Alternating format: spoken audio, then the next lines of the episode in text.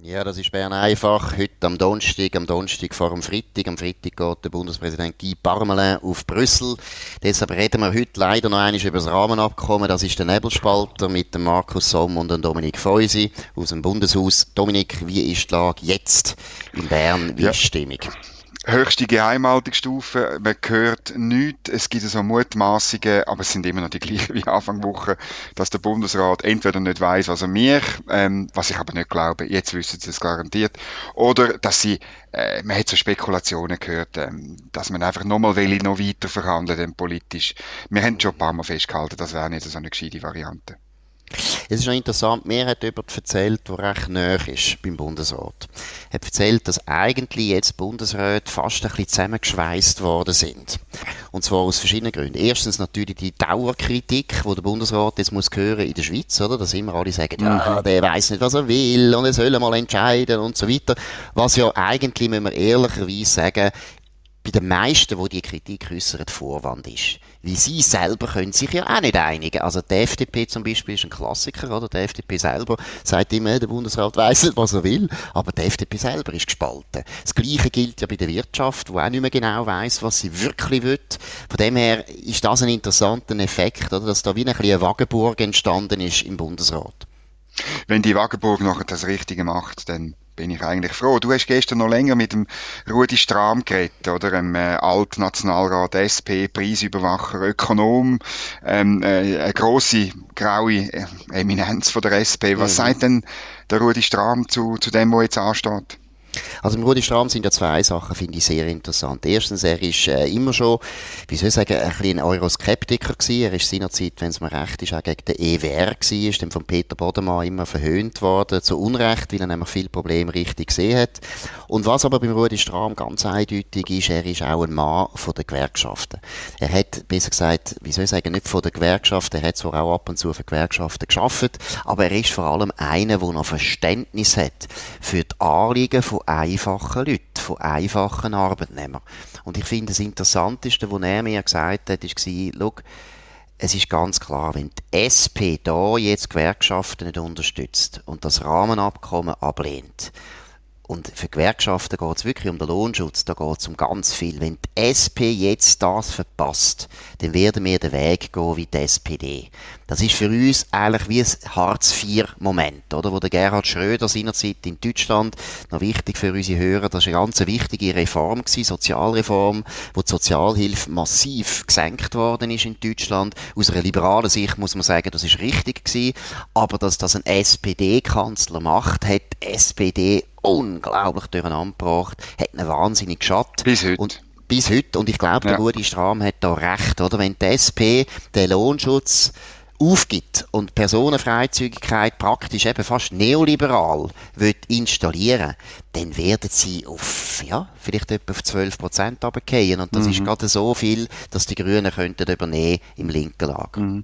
Also wir verlinken dann das Gespräch in den Show Notes, weil es ist wirklich ähm, äh, sehr, sehr hörenswert. Es ist natürlich, weißt, es erinnert mich auch an das Buch von Oliver Zimmer, oder Wer hat Angst vor Willi, Wilhelm Tell, wo er dort eben schon ein bisschen betont. Es ist ein Stück weit ein Gesellschaftsvertrag, den wir haben in dem Land, ähm, dass man die Löhne eben irgendwo durch schützt, oder? Und dass man sie insbesondere schützt vor Zuwanderung und vor äh, Firmen, die aus dem Ausland einfach schnell reinfliegen und mit sehr tiefen Löhnen von ihren ausländischen Mitarbeitern da ähm, äh, Arbeiten vollbringen. Darum haben wir die acht Tage Regel, darum haben wir die Kautionspflicht. Darum, wenn wir, äh, um, um Wort zu brauchen vom vom Lampard, der Chefökonom vom Gewerkschaftsbund, Daniel Lampard, der sagt, also, ich meine, das, die Sozialpartnerschaft steht mit dem Rahmenabkommen auf dem Spiel. Und das ist schon ein bisschen etwas, wo, glaube ich, so ein bisschen gewisse internationalistische Eliten völlig unterschätzt haben. Absolut. Und der Rudi Strahm ist noch, ist noch interessant. Er redet da ein bisschen ähnlich wie Sarah Wagenknecht. Äh, auch eine berühmte Linke in äh, Deutschland, wo ein bisschen ähnliche Meinungen äußert. Nämlich, er sagt auch, es gibt eben so die Lifestyle-Linken. Und die sind ja so völlig eben Europa verliebt und, und, und haben überhaupt kein Verständnis mehr, dass eben für einen einfachen Arbeitnehmer die Personenfreizügigkeit nicht so lässig ist, wie für einen Akademiker, wo dann eben vielleicht dann schnell mal mal in Berlin kann ein bisschen arbeiten und dann ein bisschen in Paris kann arbeiten.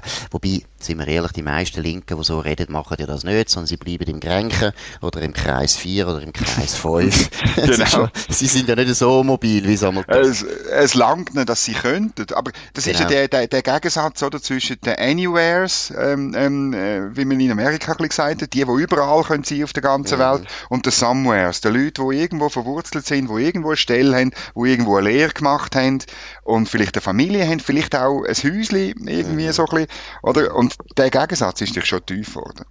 Absolut. Und es ist wirklich beim Rudi Strahm sehr deutlich herausgekommen für mich, dass der Widerstand der Gewerkschaften, der ist fest. Und da können sie mhm. eigentlich machen, was sie wollen. Also die sogenannten Klärungen da gibt's eigentlich keine Kompromissmöglichkeit, weil die Gewerkschaften wissen ganz genau, wenn man jetzt von acht auf vier Tage runtergehen oder eben Kaution, nur noch bei den Firmen, die eben schon mal eines gezeigt haben, dass sie nicht genau. zahlen und so weiter. Das ist eine schiefe Ebene. Und so wie das Rahmenabkommen ja perverserweise gemacht ist, kann ja die EU sowieso nachher machen, was sie wollen. Es ist an sich ein Blankoscheck. Und sie können mit ihrer ganzen Fantasie, können sie nachher den Lohnschutz aushebeln. In jeder Beziehung. Also, das ja, wissen Gewerkschaften auch. Ja, genau. Also, das wissen Gewerkschaften genau. Ja, ja, also der Pierre-Yves Maillard hat, hat, hat offen mehrfach gesagt, oder das Problem ist Streitschlichtung, dass da am Schluss das Gericht von der einen Partei ist, der Europäische Gerichtshof, und ähm, darum äh, bringt es gar nichts, wenn man über die jetzigen Probleme redet, sondern äh, sind alle, durch die Streitschlichtung sind alle weiteren Fragen äh, mit betroffen. Wir werden nicht mehr können den Lohnschutz nach schweizerischen Bedürfnissen können politisch in dem Land festlegen. Es ist auch eine Entmachtung natürlich von den Gewerkschaften. Mhm. Und das spüren die genau. Aber du bist natürlich. gestern noch beim, äh, beim Sonntag ähm, äh, gewesen, ähm, ähm, was hast ja, du dort erlebt? Tagtäglich genau. von Tele ah, Entschuldigung, das, ist ja nicht Sonntag. Das ist noch nicht Sonntag gewesen, aber, aber es war interessant gewesen. Der Stefan Brutbacher war von der Swissmem, das ist der Direktor von der Swissmem, ein wichtiger Wirtschaftsverband. Und gleichzeitig ist noch der Andreas Schwab zugeschaltet worden. Das ist ein CDU-Abgeordneter im Europaparlament. Er selber kommt aus Baden-Württemberg. Ein Freund der Schweiz, sagt er, er sagt das, betont das, oder? Er kommt aus dem Jedes südlichen Baden-Württemberg, ist geboren in Rottweil. Und Rottweil ist natürlich ein wichtiger Ort, das ist ein zugewandter genau. Ort von der Eidgenossenschaft, hat eigentlich zu uns gehört bis 1803. Dann haben die Württemberger das erobert und ich habe ihm dann auch gesagt, ja, gesehen, er wäre gescheiter bei uns geblieben, dann müssten genau. wir jetzt gar nicht verhandeln. Dann müssten wir gar nicht verhandeln. Und was hat er denn gesagt? Besser. Ja, hat es natürlich lustig gefunden.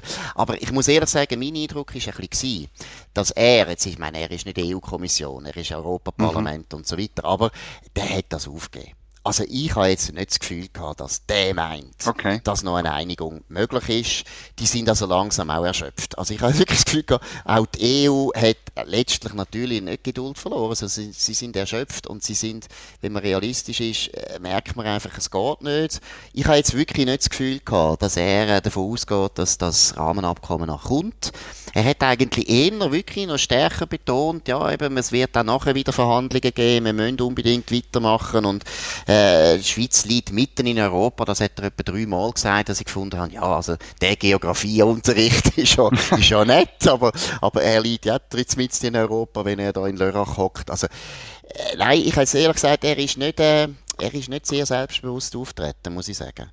Okay. Und hat natürlich gefunden, natürlich eben, vor allem natürlich, was ich gesagt habe, sage ein bisschen feindselig.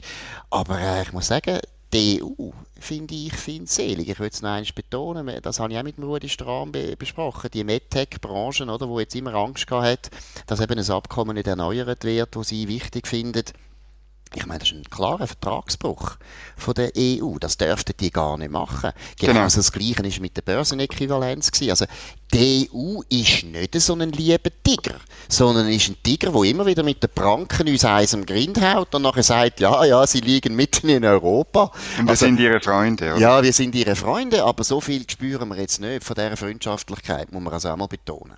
Mhm, mhm. Ja, und ähm, gestern äh, ist ja noch Corona-Politik, der nächste Kapitel aufgemacht worden. Der Alain Berset äh, schlägt jetzt drei Phasen vor. Ähm, irgendwie Ende Mai können wir uns frühestens wieder auf ein paar Lockerungen erhoffen und Normalisierung dann irgendwann im August. Wie kommt das bei dir an? Ja, also ich muss sagen, dass Alain Berset ist doch immer wieder für eine Überraschung gut. Ich finde das wahnsinnig, dass der das Gefühl hat, wir können noch bis Ende Mai jetzt einfach so weitermachen, die Restaurants zulassen, Homeoffice genau. und so weiter. Also, der hat jetzt gestern wieder geredet, das wäre gar nichts passiert, obwohl er selber jetzt das erste Mal, glaube ich, oder weiß nicht, du weißt es genauer, zugegeben hat, es gibt nicht mehr einen Zusammenhang zwischen Hospitalisierungen und Fallzahlen. Er das zweite Mal. Mit, er das zweite Mal. Er begründet es mhm. jetzt mit dem Impfen, aber eigentlich ist schon seit drei Monaten so. Seit drei Monaten sinken die Hospitalisierungen fortwährend, obwohl wir am Anfang von drei Monaten noch nicht so viel geimpft haben. Sie sinken fortwährend, obwohl die Fallzahlen aufgehen da wissen wir auch, man kann ja einfach ein bisschen mehr testen und das haben sie auch immer wieder ein bisschen gemacht, so dass Fallzahlen natürlich teilweise auch ein bisschen irreführend sind. Aber gestern hat er das erste Mal zugegeben und dann finde ich, eigentlich müsste er jetzt Konsequenzen ziehen. Er hat eigentlich gesagt, was der Valentin Vogt gesagt hat, oder? Genau. Er hat gesagt, wir haben jetzt genug Kapazität in den Spitälern, wir können auch höhere Fallzahlen erleben, aber beim Herrn Berse ist das kein Skandal, während der Valentin Vogt ist ja durch alle Medien, durch den Gacko gezogen worden. Mhm. Und das Verrückte ist natürlich eben, dass er sagt, äh, äh, die, die Impfbereitschaft von der Bevölkerung sei entscheidend, oder? Und äh, ich meine, ich habe ihn ja dann gefragt, oder? Äh, die Impfzentren sind ja nicht halb leer, weil die Leute zu wenig impfbereit sind, sondern weil er und seine Leute keinen Stoff äh, liefern, oder? Ich meine, das, das müssen wir dann schon einmal noch aufarbeiten, irgendwie, was denn eigentlich da los ist, warum, dass wir, ähm, ich habe gerade vorher die Daten angeschaut, ähm, alle unsere Nachbarländer haben mehr ähm, von der Bevölkerung verimpft, mehr, äh, einen größeren Anteil. Mhm. Von, von Israel reden wir, und, und UK reden wir schon gar nicht mehr. Die USA ist besser, Serbien ist besser, also weißt, Chile ist besser. Also und er, er, er sagt einfach, also das hat, das hat mit ihm und seinem Amt nichts zu tun. Sie haben keinen Fehler gemacht, oder? Er ist richtig hässig geworden, als ich ihn das gefragt habe. Das finde ich schon noch verrückt, oder? Ja, das ist wahnsinnig. Und er ist eben, man muss sagen, was er wirklich kann, wir kennen ihn nicht so langsam, er kann unglaublich gut ablenken. Also er ist wirklich ein Genie der Ablenkung. Ich meine eben, das mit dem Impfwiderstand ist ja auch so eine Zeitungsente, die ist einfach, die genau. der Impfwiderstand ist einfach nicht so groß, wie man immer behauptet, oder wie man offensichtlich eigentlich fast gern gehabt hätte. Ja. Also das finde ich auch ein bisschen komisch. Und äh, du hast vollkommen recht, also das eigentliche Thema ist immer noch, warum haben wir keine Impfdosen?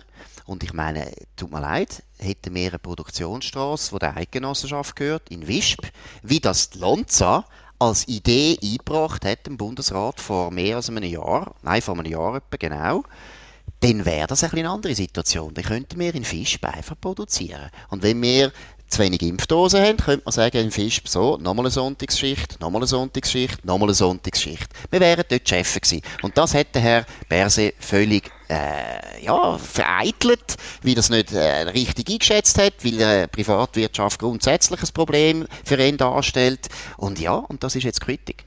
Ja, also ich wäre natürlich total gegen eine staatliche Impflinie. Das würde eh nicht funktionieren, Markus.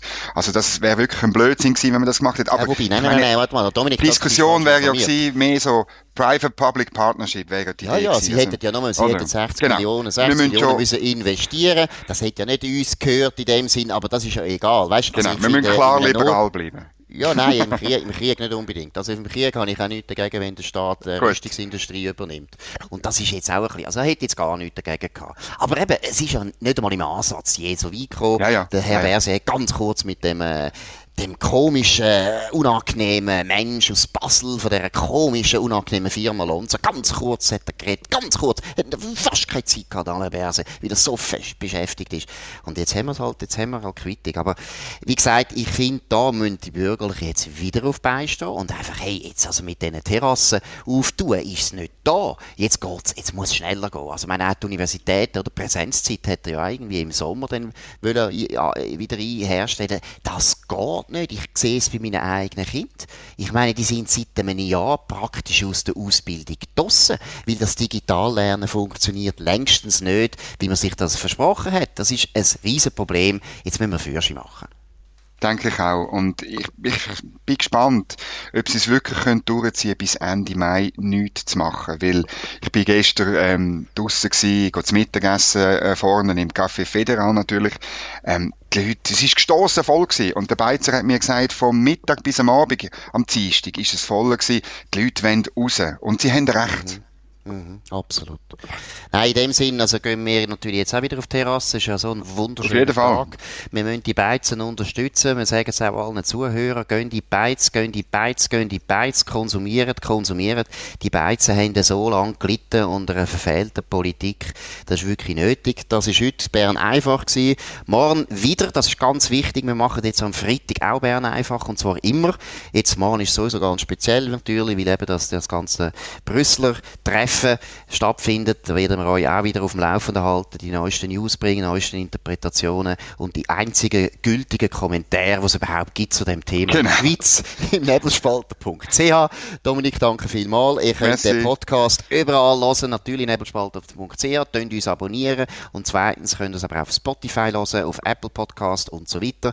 Ich bin der Markus Somm. Ich wünsche euch einen schönen Abend. Er ist der Dominik Feusi, Entschuldigung. Und macht's gut und bis bald.